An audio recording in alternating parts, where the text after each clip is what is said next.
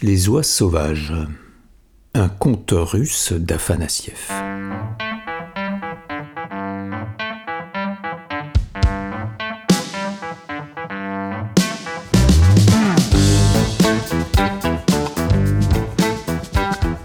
Il y a très longtemps de ça, c'était dans un village, je crois en Russie, vivait une femme, son mari et leurs deux enfants. Deux enfants, un garçon, une fille. Le plus jeune, le garçon, était encore au berceau. Il dormait, il mangeait, prenait son biberon, ou bien il regardait jouer sa sœur, qu'il aimait beaucoup, et qui adorait lui faire des grimaces et des chatouilles.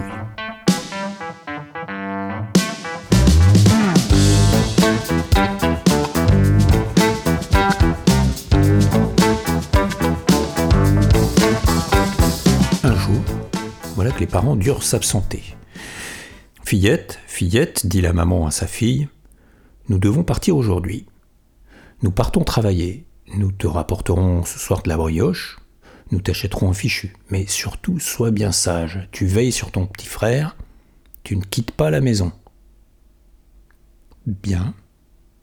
La fillette promit, et quand les parents furent partis, elle joua avec son petit frère jusqu'à ce qu'il s'endorme. Elle le posa alors dans son berceau, dans son couffin, sur l'herbe. Puis elle se mit à faire des galipettes. Et puis d'autres galipettes. Et puis encore d'autres galipettes un peu plus loin. Tant et si bien qu'elle oublia, un petit moment seulement, mais elle oublia son frère. Et quand elle revint au couffin, hein, plus de frérot. Le petit frère avait disparu.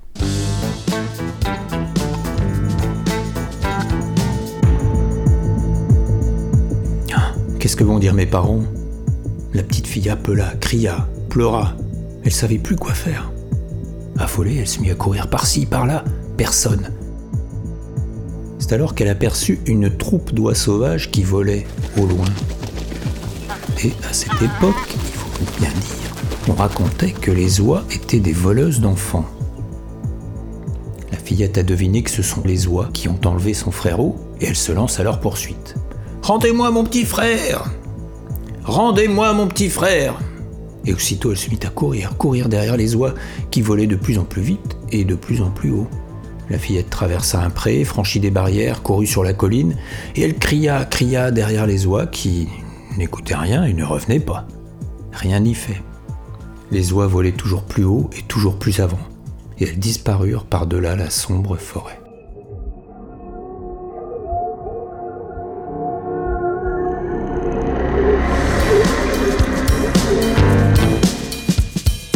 Jamais on n'avait vu une petite fille courir aussi vite, ni même aussi longtemps. Jusqu'au moment où sur sa route, elle vit un gros poil. Oui, un peu bizarre dans la forêt, un poil à bois, mais bon, voilà, il y avait un poil à bois. C'est écrit dans l'histoire. Alors elle lui demanda Poil à bois, poil à bois, euh, tu sais, j'ai perdu mon frérot. Les oies me l'ont emporté, je sais pas, je sais plus où aller. Est-ce que tu peux me dire où c'est que je peux le retrouver?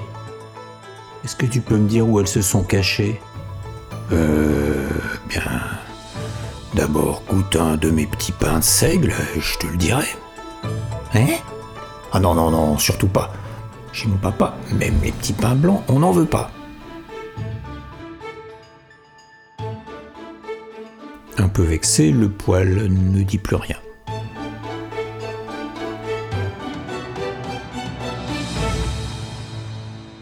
N'ayant pas obtenu de réponse, la fillette se remit à courir.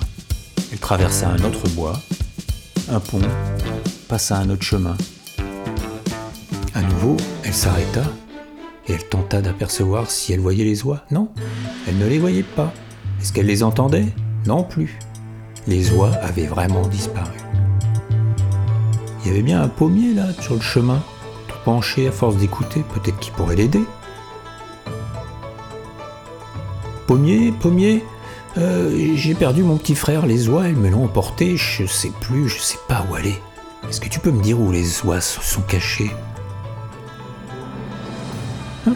Mange une de mes petites pommes aigrelettes et je te le dirai. Oh là là, non merci, hein, chez mon papa, même les poires de jardin, on n'en veut pas. Là encore, le pommier était un peu vexé, mais il ne dit plus rien. Et la fillette repartit. Elle chercha à nouveau dans le ciel, elle essaya d'écouter, d'entendre peut-être un bruit, un cri. Non, toujours rien. Peut-être elle pourrait essayer d'appeler. Appeler son petit frère. Non, ça ne servait à rien. Alors elle s'arrêta, et à ses pieds-là, il y avait une rivière de lait avec des rives en pain d'épices. Rivière de lait, rivière de lait, tu sais, j'ai perdu mon petit frère. Les oies, elles me l'ont emporté, je sais pas où, je sais plus où aller. Tu peux me dire où c'est qu'elle se cache? Eh bien, mange un peu de mon pain d'épices trempé dans du lait, et je te le dirai. Oh là là, non, ça jamais. Chez mon papa, il y a des gâteaux, des bons gâteaux. Du pain d'épices, on n'en veut pas. La rivière de lait, un peu vexée, euh, ne dit plus rien.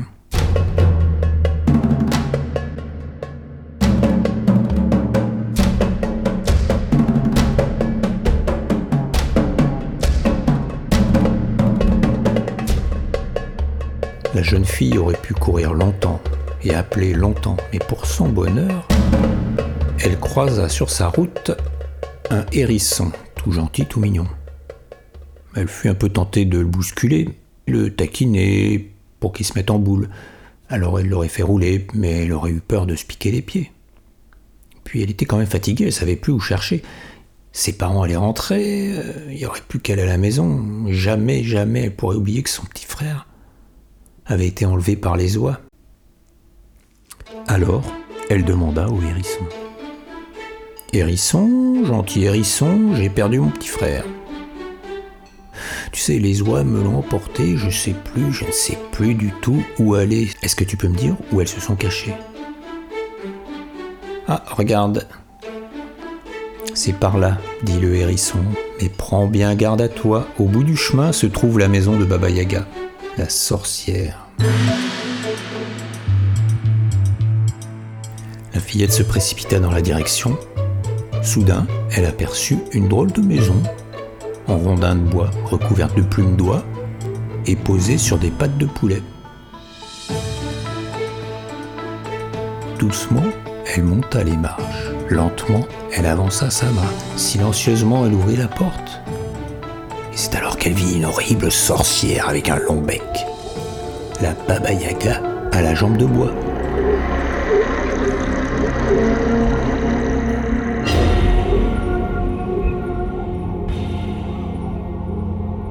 Et elle voit aussi son petit frère qui était là juste au pied de la Baba Yaga. Il était là couché par terre, tenant dans ses petites mains deux petites pommes d'or. Sa sœur s'approche tout doucement elle le saisit et l'emporte. Mais les oies se mirent aussitôt à sa poursuite. La jeune fille avait bien un peu d'avance, euh, elle courait vite, mais elle se rendait bien compte qu'il allait falloir se cacher pour échapper aux oies voleuses. D'ailleurs, elle les entendait, elle se rapprochait, et elle attendait le battement de leurs ailes de plus en plus fort. La rivière de lait apparut au détour du chemin. Oh, rivière de lait, rivière de lait, cache-moi vite, les oies me poursuivent. Mange un peu de mon pain d'épices. Plus question maintenant de faire des manières. La fillette goûta au pain d'épices. Euh, d'ailleurs, c'était pas si mauvais. Et alors, la rivière cacha les enfants. Il était temps car aussitôt arrivèrent la centaine d'oies qui planèrent un instant en cherchant et reniflant un peu partout. Puis elles s'éloignèrent.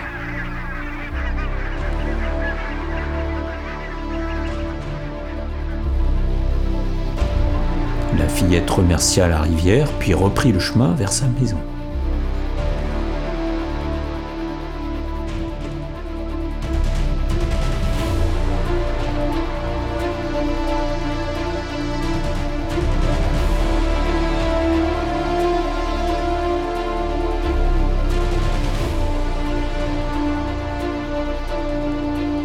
Elle tenait son frère au bien serré dans ses bras. Plus question de faire des galipettes ou de faire la difficile.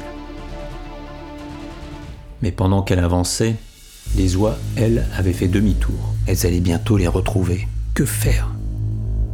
La fillette regarda autour d'elle. Pas un arbre, pas un fourré. Si, au loin là, il y avait le pommier, le pommier penché de tout à l'heure. Alors la fillette courut vers le pommier et elle lui demanda de l'aide. Pommier, aide-nous, je t'en prie. Euh, oui, euh, goûte d'abord une de mes pommes aigrelettes. Et aussitôt dit, aussitôt fait, elle croqua la pomme. C'était pas si mauvais finalement. Et du coup, le pommier abaissa ses branches et ses feuilles pour les cacher à la vue du troupeau d'oies sauvages. Du ciel, les oies ne voyaient plus qu'un pommier penché. Elles tournèrent un instant, n'ayant rien vu, partirent un peu plus loin. La fillette remercia le pommier.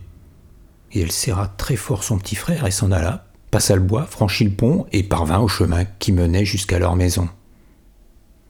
Mais les oies de leur côté n'avaient pas l'intention d'abandonner. Elles tournoyaient au-dessus de leur tête et à nouveau, elles les aperçurent.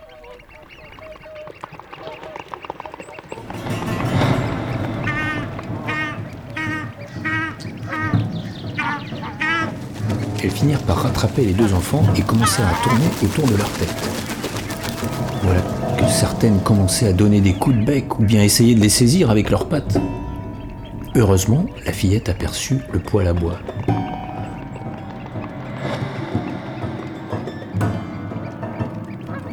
Poil, poil, au secours, sauve-nous hum, Mange un peu de mon pain de seigle.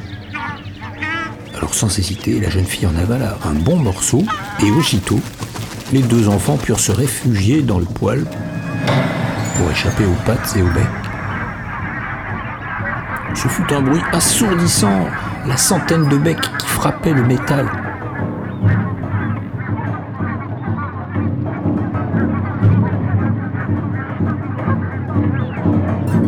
Puis, les oies de la Baba Yaga finirent par abandonner, car le poil les avait menacés de les rôtir tout crus. La fillette remercia le poil et repartit avec son frérot sur le chemin. La maison était proche, les enfants la retrouvèrent. Elle remit son frère dans le couffin. Il avait dans ses mains deux petites pommes d'or. La fillette les prit et les lança très haut, très vite, pour que son petit frère puisse s'endormir en riant. Puis, elle attendit le retour de ses parents. Alors, fillette, fillette, euh, est-ce que tu as été sage aujourd'hui? Tu t'es bien occupé de ton petit frère?